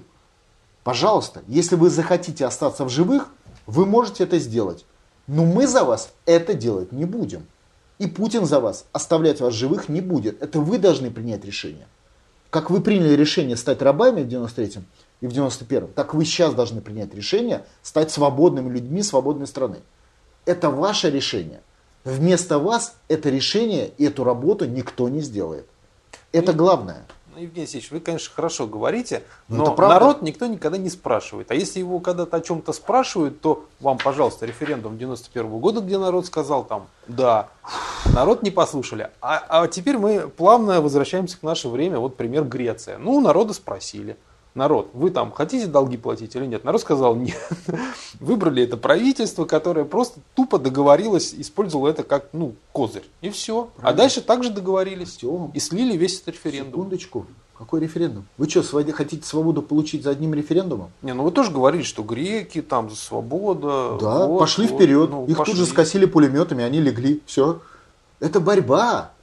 Вы, вы что хотите, чтобы американцы так разрешили грекам, русским взять и вырваться из их э, колониальной империи? С какой стати? Это борьба. Греки поднялись в атаку. Тут же их скосили, их, их значит, лидеров в виде Ципроса. Он тут же продался обратно. И греки тут же полегли. Все на этом закончилось. Это не значит, что это закончилось. Сейчас будет вторая э, история. Сейчас Ципрос будет вешать лапшу на уши, говорить, давайте, ребята, я передумал опять, выберите меня снова. Вы заметили, выборы, началась вторая цикл выборов. То есть первая атака захлебнулась, но на войне бывает, что атака захлебнется? Бывает, конечно. Бывает, что одну деревню 20 раз штурмуют, да? 20, а тут только одна. Им еще ж грекам за свою свободу 20 раз штурмовать эту, эту, эту высоту. На выборах, на референдумах 20 раз штурмовать. Это же сва- цена свободы, это самая дорогая цена в мире. И была всегда. Вспомните цену Великой Отечественной войны. Самая дорогая цена. А вы их на халяву хотите? В Греции вы или в России? Какая разница? Так это греки, они хотя бы один раз в атаку поднялись. Их, их шибанули пулеметами. Сейчас они подумают и пойдут, может быть, второй. А Россия даже в первый раз не поднялась. Тупо идет на заклание. Все, тупо, все, мы рабы, и все, мы готовы умереть. Это другая история. Нам до греков еще да как до Луны. В плане самосознания национального. Это еще нам, может быть, предстоит пройти, если, конечно, народ не решит закончить жизнь суицидом. Пока я вижу просто со стороны, что тупо нация приняла решение себя уничтожить. Ну вот, пожили полторы тысячи лет, ну типа хватит. Такое тоже может быть. Вон Османская империя жила-жила, шесть раз с Россией воевала, потом сказала, все, больше не будем бороться, кирдык, сдаемся. Сдались, сейчас ее нет. Австро-Венгерская, шведская. То есть это не, не, не какое-то, знаете, не может быть такого, чтобы Россия прекратила существование и русский народ тоже. Может. Вы слабаки, все, значит вас не будет. Вот полторы тысячи лет вас, вас пороха хватало, а сейчас, может быть, уже у пенсионеров полу- пороха нет. Поэтому они терпят, что их лишают проезда в Москве. Все просто. Значит, это их выбор. Вы думаете, когда вам на небоскреб выходит самоубийца и решил кинуться вниз, он что туда вышел? А у него проблемы с детьми, с женой, с зарплатой, с долгами, да? Он пошел и решил кинуться. Так у пенсионеров, у них проблемы там, там, там, они решили покончить жизнь самоубийством. Да это их выбор. Вот нас ина- за это ругают, потому что и- к самоубийцам какое есть отношение? Надо туда отправить на крышу психолога, и чтобы он говорил остаться в живых. Я считаю, не надо. Ну, хотите помереть? Да помирайте. Я вас уговаривать не буду. А если хотите жить, вот вам нот. Но решение должны принять вы. Вы приняли решение о, о ликвидации своей страны в 91-93 году предательством. Мы называем это решение предательские, потому что вы поменяли свою точку зрения. До вас ваши деды решали страну защищать, а вы решили ее сдать. Не защищать, то есть сдать. А сейчас вы также тупо принимаете решение о ликвидации всего вашего государства. Это ваше решение. Но это продолжение на самом деле 91 Вы тогда решили, а сейчас подтверждаете это решение. Но это вы приняли такое решение. Вам и карты в руки. Уговаривать я вас не хочу, а хотите остаться в живых, вот вам возможности. Но чтобы остаться в живых, на халяву не получится. Надо хорошо побороться. Придется, может быть, и в атаке 100 раз подняться, а не, не 10 раз, и не 20. И жертвы, может, придется принести. Может быть, миллионные жертвы, судя по тому, как динамика событий складывается. На том же Донбассе, я вот так же, мы с вами обсуждали вопрос, помните, до этих госпереворота. Ну, я же говорил, дом, шахтеры Донбасса, если вы не хотите, чтобы вас начали резать, идите в Киев и защищайте какую ни на есть, но вашу государственность. Да, был такой. Говорил такой разговор, Да. был разговор. Сколько была бы цена вопроса, если бы шахтеры 20 тысяч человек послали в Киев, и они бы там постояли пару месяцев вокруг Януковича и не пустили бы 50 солдат спецподразделения США, которые, собственно, Януковича и свергли. Его же не Майдан сверг. Его свергло 50 террористов американских, которые в нужное время, Янукович просто убрал всех солдат и, и, и, поли- и милицию. И освободил площадку для госпереворота. А свергал его 50 человек. Если бы этих 20 тысяч шахтеров тупо стояли бы вокруг Януковича, никакие 50 человек даже с автоматами не пробились бы. Даже без автоматов, если бы стояли, с дубинами. Это же понятно. Но они не сделали этого. Цена вопроса какая? Уже сколько там погибших? Десятки тысяч. Это цена предательства. Это бабушек и детей расстреливают не потому, что так сложились звезды, а потому что вы предали свое отечество. А предатель подлежит смерти. И сейчас я также говорю нашим этим пенсионерам. Вы предаете свое отечество, предательство подлежит смерти. Также будет смерть и для вас. Но это ваше решение. Хотите поменять свое решение? Поменяйте. Мы для этого возможности даем. Нот это не халява. Нот это борьба. Первая форма борьбы, анкету напишите. Хотя бы вступите в эту борьбу, заявите, что вы хотите в ней участвовать, хоть как-то. А потом еще, может, придется и другими формами поучаствовать, как ваши деды и прадеды. Может, еще придется с оружием защищать свое отечество. Может быть. Но это уже будет ваша победа, по которой вы пошли, начав с нода. А если вы по, дороге победы не идете, вы точно не придете к победе, потому что вы просто по этой дороге не пошли. Но это же понятно, элементарные вещи. Делайте свое решение, выбирайте. А можете при этом Федорова не любить. Я уже привык. Ну да, по количеству всяких рассказов про вас. Отлично. Да, пожалуйста, это вопрос не в Федорове. Вы за, себя сра- должны сражаться, за свое отечество, которое есть гарант вашей жизни, а не просто свое отечество. Это, это метод вашей защиты. Не хотите этого делать? Это ваше решение. Плевать на вас. Ну, народ плевать нельзя. Мне можно. У вас депутатская неприкосновенность? Нет. Потому что э, я все ставки сделал. А теперь дело за людьми. А, вот, значит, вам не все равно. Еще ж мне не все равно. Я все, свои, я все сделал, что мог. Дальше зависит от, от 150 миллионов населения. Они должны принять. Люди должны принять решение. Остальные. В ноде 250 тысяч. Это много, но это мало. А надо, чтобы были все. Из них хотя бы там 5-10 миллионов в анкетах. Хотя бы. И тогда все получится. Нету этого, значит нету задачи. То есть не ставится задача. А если вы задачу не ставите, вы ее не решите никогда. А значит, у вас просто закончат ликвидацию. Все. Ну, она сейчас идет ликвидация. Идет страна, идет ко дну. Полномасштабно, по полной программе. Но дырку заткнуть могут только люди.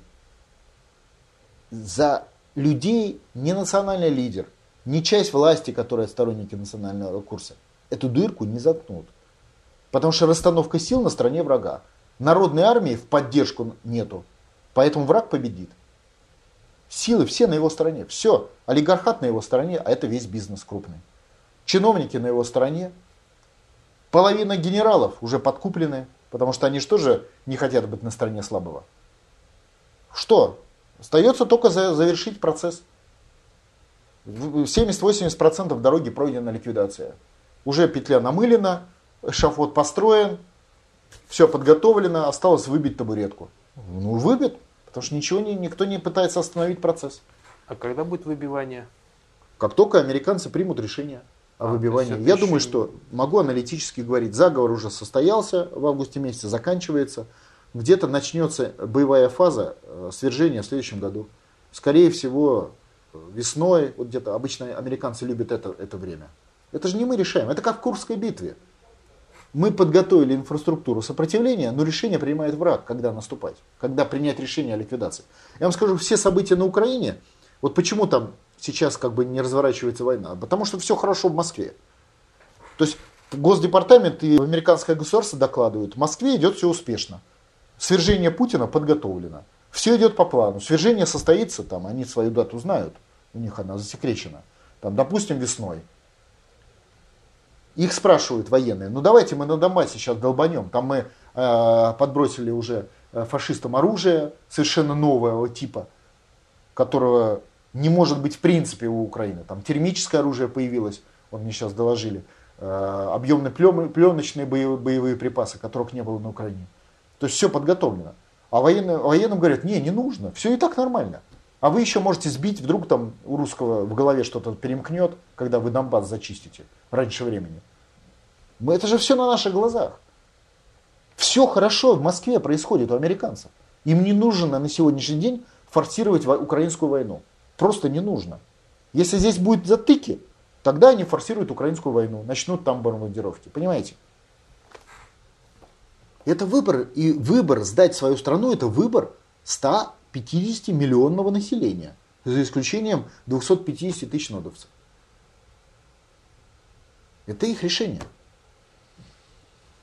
Так же, как османы приняли решение ликвидировать Османскую империю. Ну, в данном случае решение принимает узкая верхушка, Это а не все важно. остальное просто Это, сыпется. это все не имеет никакого значения. Узкое, широкое. Для истории это все не важно. Да плевать людям на историю сто раз. Ну, Им помирайте. волнует только нынешняя жизнь Я же своя. не против. Помирайте. Ну, плевать, помирайте. Ну, господи. Ну, мы, мы предупреждаем. Дальше смерть. Ну, выбирайте смерть. Да выбирайте. А это не очевидно. Вот Ну, когда это будет очевидно... Ну, тогда ваши проблемы будут.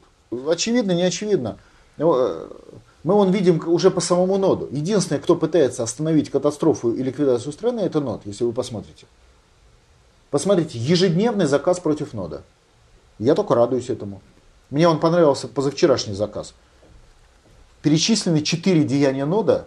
Кого-то закидали яйцами, кого-то избили на э, мосту, здесь, где немцо, убили Немцова и так далее. Нод ничего этого не делал. То есть все четыре деяния не наши. То есть сказать против нода нечего, поэтому уже придумывают. Но это и есть информационная борьба. И вся система построена на вранье, в том числе борьбы с нодом. А нод это единственная технология. Не о Федоре речи, даже не о штабах, а технологии. Для этих же пенсионеров, для миллионов людей, для увольняемых полицейских, для э, изгоняемых э, медработников и э, работников образования, за выгоняемых с работы э, безработных. Это единственная технология. Для бизнесменов, которые пошли под массовое разорение. Это единственная технология. Вы решите проблему власти, и тогда вы властью распорядитесь в своих интересах. А сейчас власть ваш- вас ликвидирует. Потому что власть коллаборационистская, внешнеуправляемая. Это же очевидная вещь. Нет, мы хотим ковыряться в носу и, и и ждать, когда за нас решит кто-то. Путин. Да, пожалуйста. Только вы знаете, что это ваше решение ждать, когда за вас дядя решит вашу проблему. Это и есть ре- решение о предательстве своего отечества. Вот и все. Так, чтобы потом на смертном ордре вы понимали, почему произошла эта цепь событий. Да, но с другой стороны, вот вы говорите, там деньги, значит, пенсионерам срезают, а с другой стороны, я вот вижу, сколько сейчас дороги ремонтируют в Подмосковье и в Москве. Это какие-то огромные просто площади, Ничего это, не огромные протяженности. Ничего это не меняет. Ну, Ремонтируют, это Нет, не ну значит, это значит- заканчивают ремонт. Нет, значит, что и что-то они происходит. взялись, да я просто езжу по этим дорогам и стою в пробках в этих ремонтах. Я это вижу. Артем, ну вы- вы- а теперь вы распланируете ситуацию с позиции посла США. Ремонт дорог в условиях тотального падения и обнищания населения есть фактор скорее раздражительного характера. Нет, почему? Потому вот что сейчас деньги- они закончат, и будет хорошо. А они не закончат. А Потому- они уже заканчивают, они часть накатали уже, все замечательно там. Я же не против. Если все, вы, вы считаете, что все хорошо, то я только за. Не, я не говорю, что все хорошо, я просто не говорю, э, как вы, что все так однозначно. А Если где-то проигрыш, Я говорю о а- другом. У вас в соседнее здание попала бомба, которую выбросил гитлеровский э, самолет, а в вашу не попало. Вы говорите, в мою не попало, это хорошо. Ну и что? Бомбардировка есть? Есть. Кого-то затронуло больше, кого-то меньше. Что это меняет по сути? Ничего. Есть социальная бомбардировка. Это факт. Секвестры проводим, проводим. Вы сейчас говорите, что есть группы населения, которые так сильно не пострадали. А что это меняет? Ничего не меняет. Военнослужащие, например. Какие военнослужащие? А что они там? А им ничего не урезали, по-моему. Военнослужащим, вообще-то говоря, Министерство финансов ставит постоянно вопрос об оружии. Им урежут в следующем году, не беспокойтесь. Ага. Потому что Путин их еще пока защищает, а уже полицию не может защищать. А завтра и военнослужащих урежут. И разгонят. Ну, это же дело тех, как бы просто этапности. Вначале ударили по э, инфраструктурным вложениям, то есть по вложениям в инфраструктуру, как в бюджете срезали. Потом по социалке, потом по военнослужащим. Ну, пока не ударили, посмотрим. Ну, хотите посмотреть, посмотрите. Я же против. И, и, слушайте, вы сейчас мне отвечаете. Мы пока еще не увидели этой проблемы. Мы еще пройдем по пути смерти пару километров. Да, да идите. Но наша задача предупредить заранее. Чем мы заранее вам предупредим, тем у вас больше возможностей предотвратить. Понимаете, я в данном случае в вашем лице к народу обращаюсь. Мы заранее предупредили? Ну, достаточно сильно заранее. Заранее. Все остальное ваша проблема. Хотите свернуть с этой дороги на другую, сворачивайте. Вот возможности. Не хотите, идите дальше. Если бы нас с вами показывали сейчас по Первому каналу, это можно было сказать, что мы сказали всей стране, и Артем, мы вас предупредили, дальше делайте, что хотите. Но ну, нас посмотрят там 100, 100, ну 200 тысяч. 200 Все. могут переслать другим 200, те могут переслать третьим 200. В конце концов, это сетевое спасение Отечества. Есть потенциал и желание спастись, он будет использован. Нету, помирает. Это все входит в это понятие. То, что Первый канал будет э, спецпропагандистским ресурсом оккупантов, так мы всегда об этом говорили. Так же, как и остальные каналы. Что они будут врать с утра до вечера. И они врут с утра до вечера. То, что им запрещено говорить о Конституции, запрещено. То, что им запрещено говорить о суверенитете, запрещено. То, что им запрещено говорить о ноде, запрещено. Это все элементы оккупации. А как вы хотели? Мне всегда так веселит, когда они пишут «группа депутатов внесла закон». Я сразу понимаю, что группа депутатов это вы с Романовым. Ну, понятно. Какой-то очередной. Почему-то очень нельзя упоминать, что это вот нельзя. Федоров. Ну нельзя, потому Где-то что вот очень редко. Цензура, запреты. Это естественно, потому что нот это главная проблема. У американцев другой проблемы в России, кроме нода, нет вообще. У них есть проблемы дураков, плохих агентов – проблема системы, когда долго продавливать надо какие-то вещи. Оно огромная страна и так далее. Но с точки зрения расстановки идеологических сил, а все остальное следствие. Кроме нода проблемы просто нету, отсутствует. Потому что остальные уже научились говорить либо узкие фрагменты, либо убирая всю остроту и как бы намеками говорить. Ну, я даже а, говорю о сторонниках национального курса. Потому что их долбали столько раз по головам, что они отказались от, от использование полной правды, говоря только частичную правду. Но это тоже их можно понять, это часть системы, дол, возможность долбать. Поэтому нот это на сегодняшний день единственная технология спасения. Э, историческая, не мы ее придумали. Я не, не беру на себя никаких прав, э, знаете, на инновации или там на что-то новое. Это просто стандартная историческая конструкция. Хотите спастись, ее используйте. Не хотите, помирайте. А вот уничтожение продуктов, которые попали под санкции, это так горячо обсуждается. Но меня что поразило поначалу, что несмотря на ограничения России, все эти продукты оказались внутри. Причем аж на московских рынках, питерских, там еще где-то в глубине страны. То есть у нас есть как бы санкции, запрет, но таможня все, оказывается, пропускает. И эти продукты стали уничтожать. Просто многие люди считают, что нехорошо их уничтожать, их надо, ну, если уж они запрещенные, да, раздайте их там нуждающимся, бедным слоям, пенсионерам тем же самым. А я за, чтобы раздать. Только найдите мне такого бедного пенсионера, особенно родителя своих детей, который готов их взять. Вы найдете хоть одного такого? А почему вы думаете, что не возьмут? возьмут? Потому что они неизвестные продукты. Ну, а кого-то это вообще не волнует.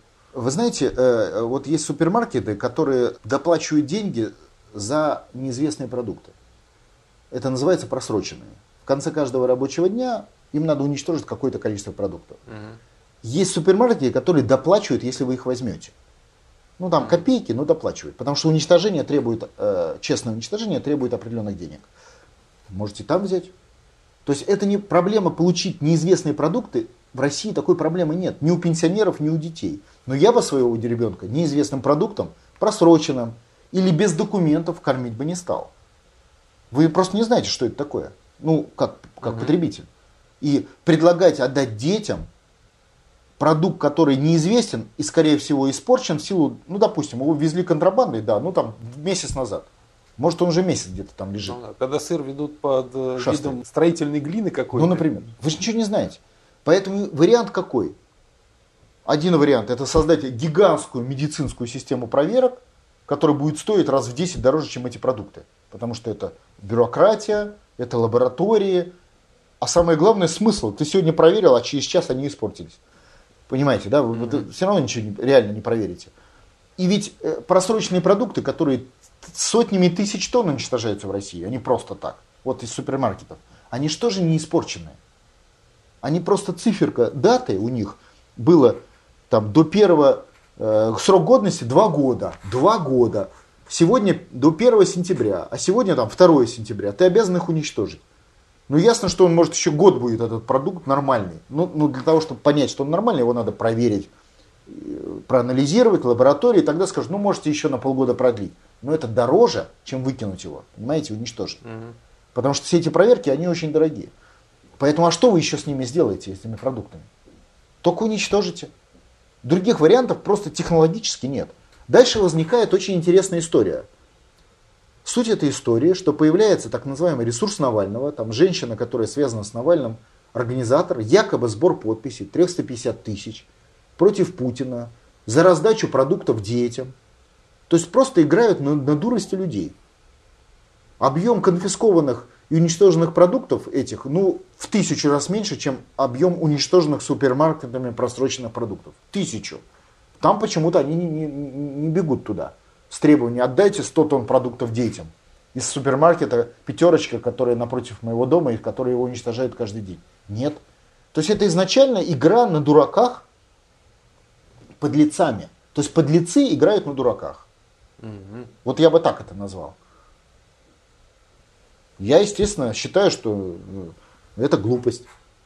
Куда их еще деть, кроме как уничтожить? Именно их и надо уничтожить, чтобы какие-то вторые подлецы их потом не продали, будучи подделали документы и продали детям. И дети потом отравились. Вот именно для этого их и надо уничтожить. А что еще с ними делать?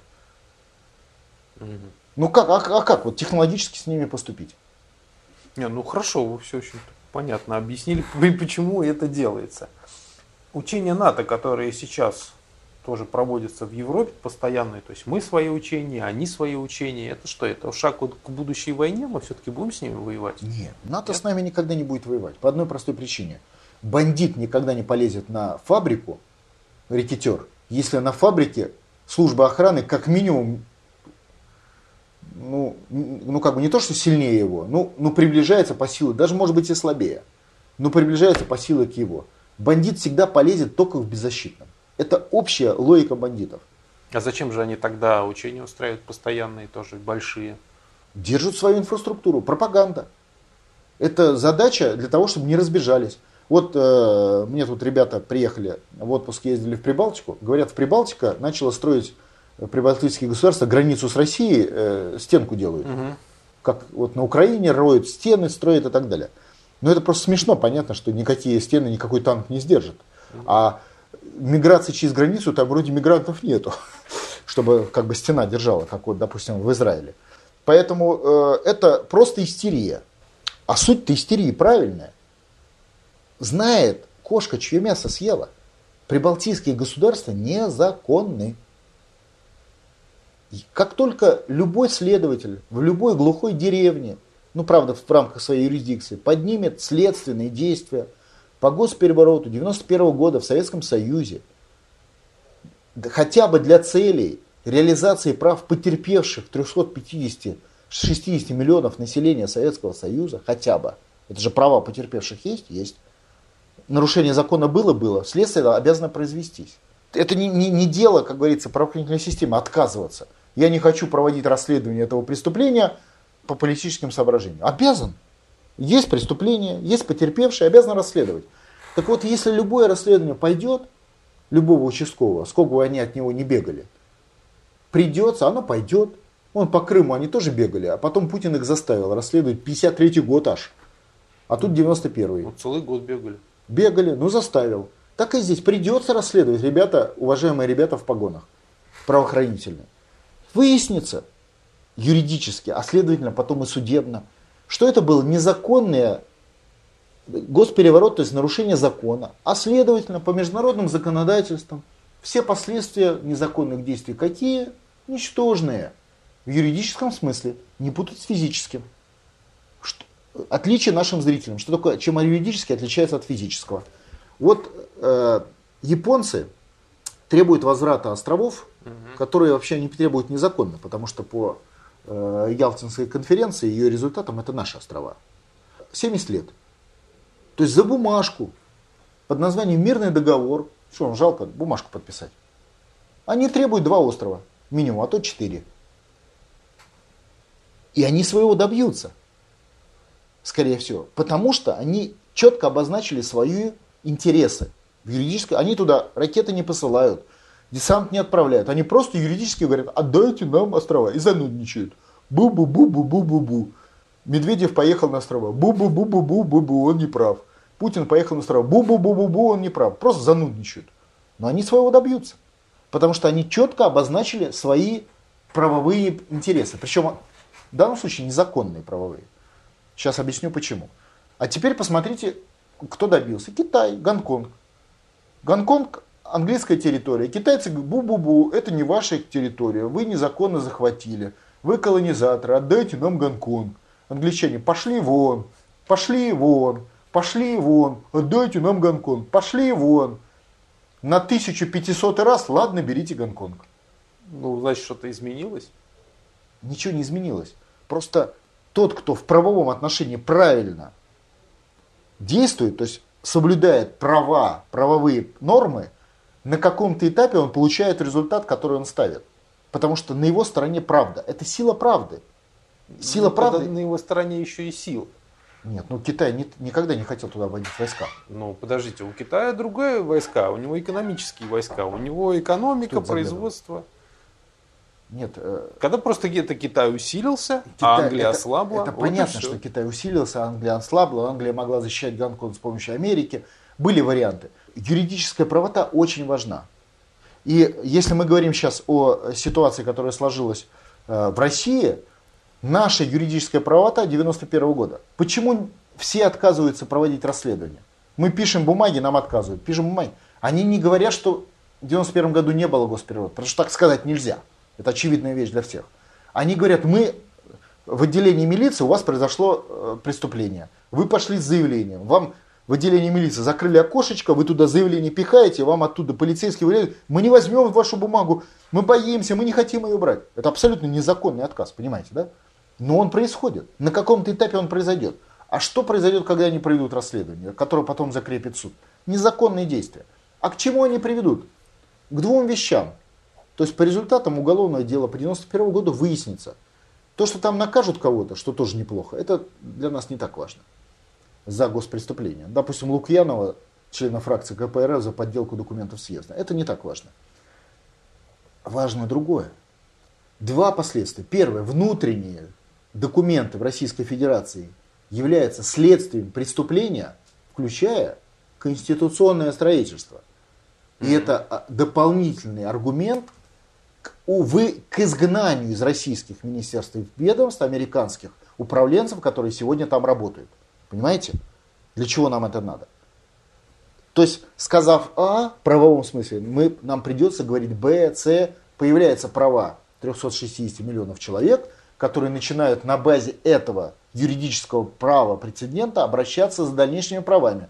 То есть завтра приходит бабушка и говорит, выгоните, пожалуйста, из министерства допустим, строительство, четыре американских советнических фирмы, потому что по их советам меня, мне не дали возможность поселиться э, э, в нормальный дом, не дали квартиру, э, у меня слишком дорогая ипотека, в моем городе недостаточно уделяется дело экологии, и у меня есть конкретные права, которые нарушили вот моей бабушке в городе Реутов, например.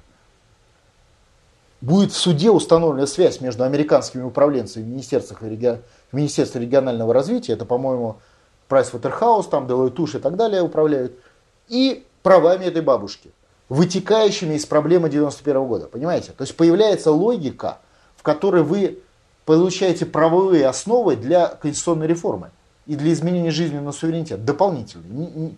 Это еще надо освоить, это большое дело. Но дополнительные появляются. Например, вплоть до мелочей. Права на реституцию. В Прибалтике говорят, у нас есть право на реституцию.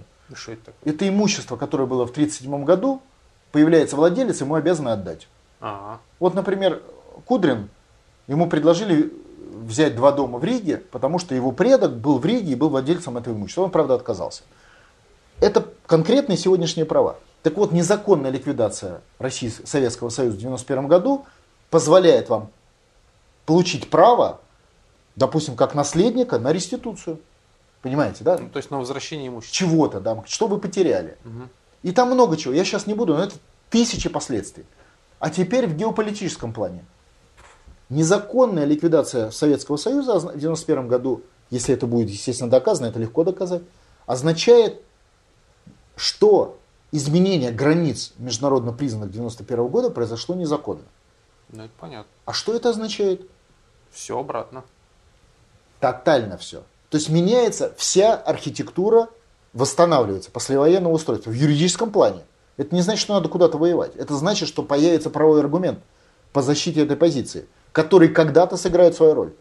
А что это означает в свою очередь? Незаконно НАТО по международному законодательству, которое появилось в Прибалтике.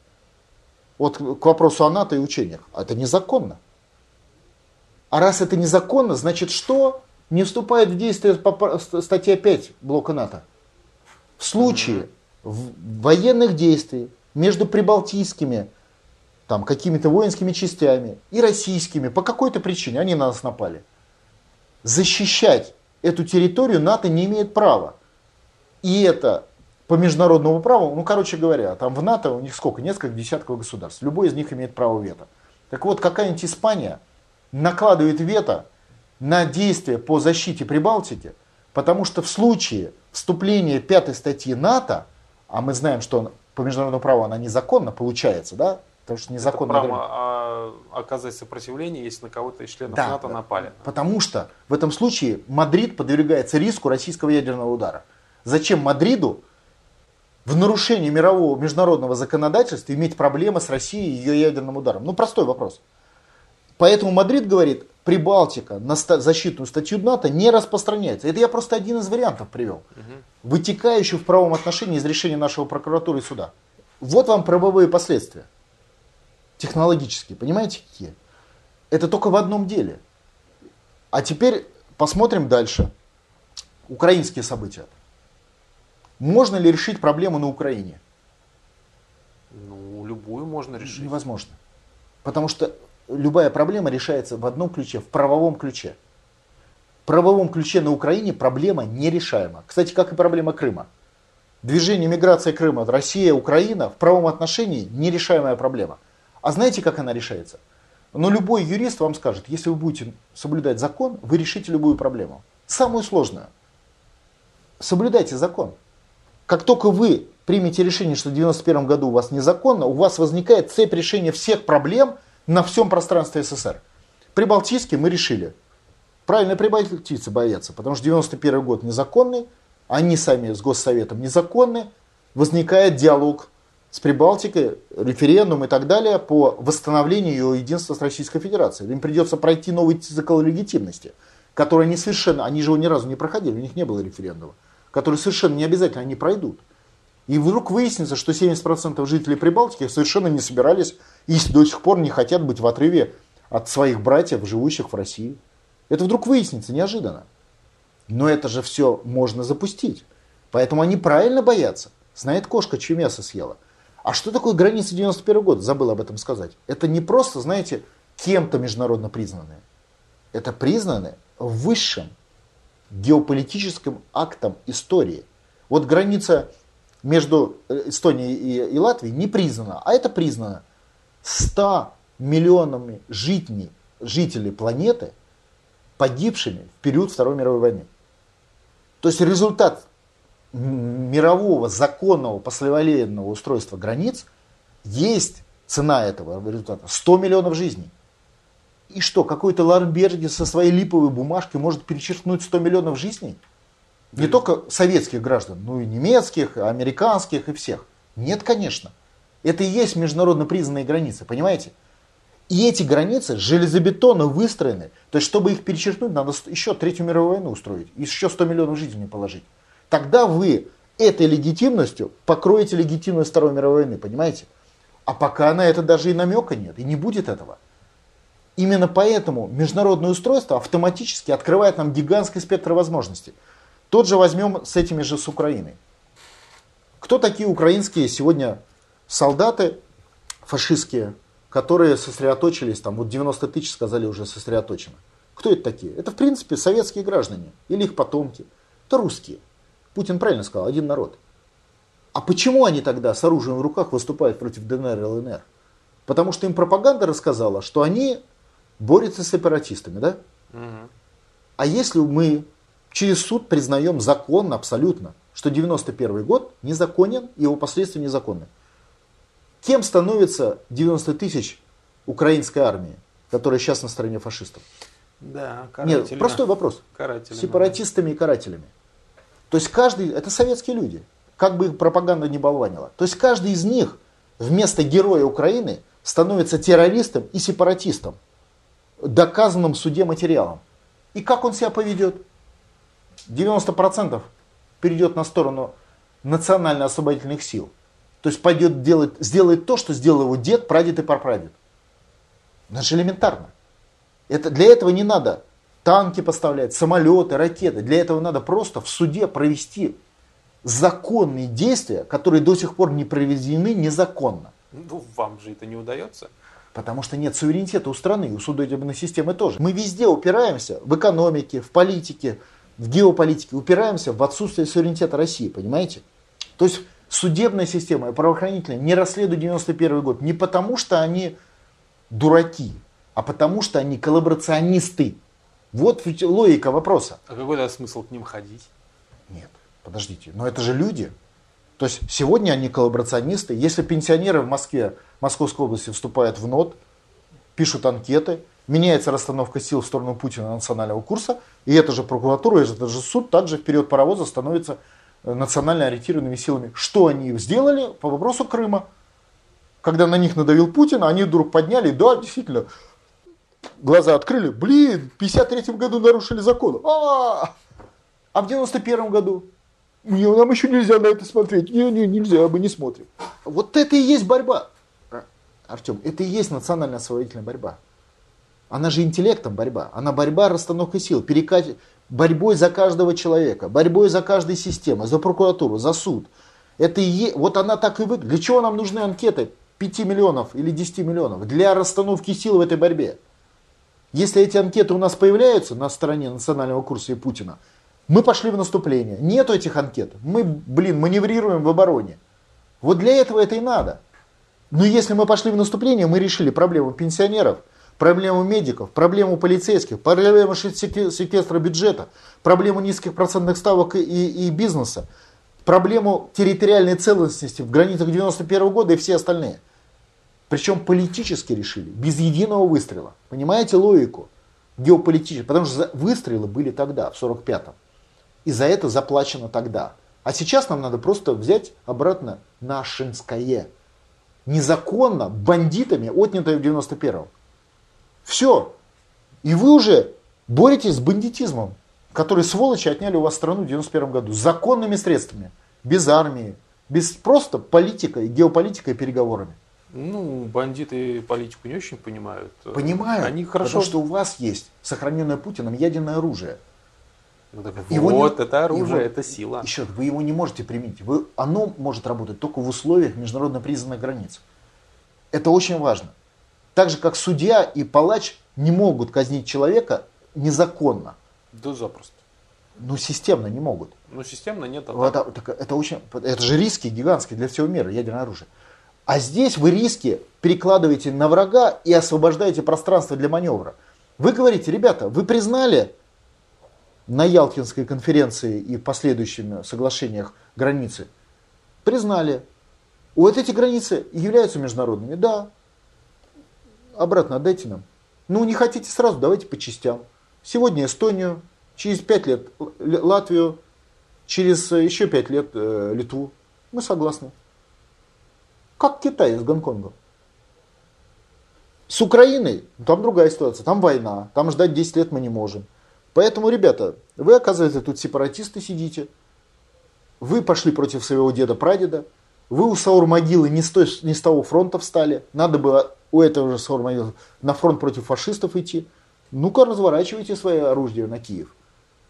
Вот вам помощники из ДНР, ЛНР, из НОДа, из Московского, пожалуйста, вперед.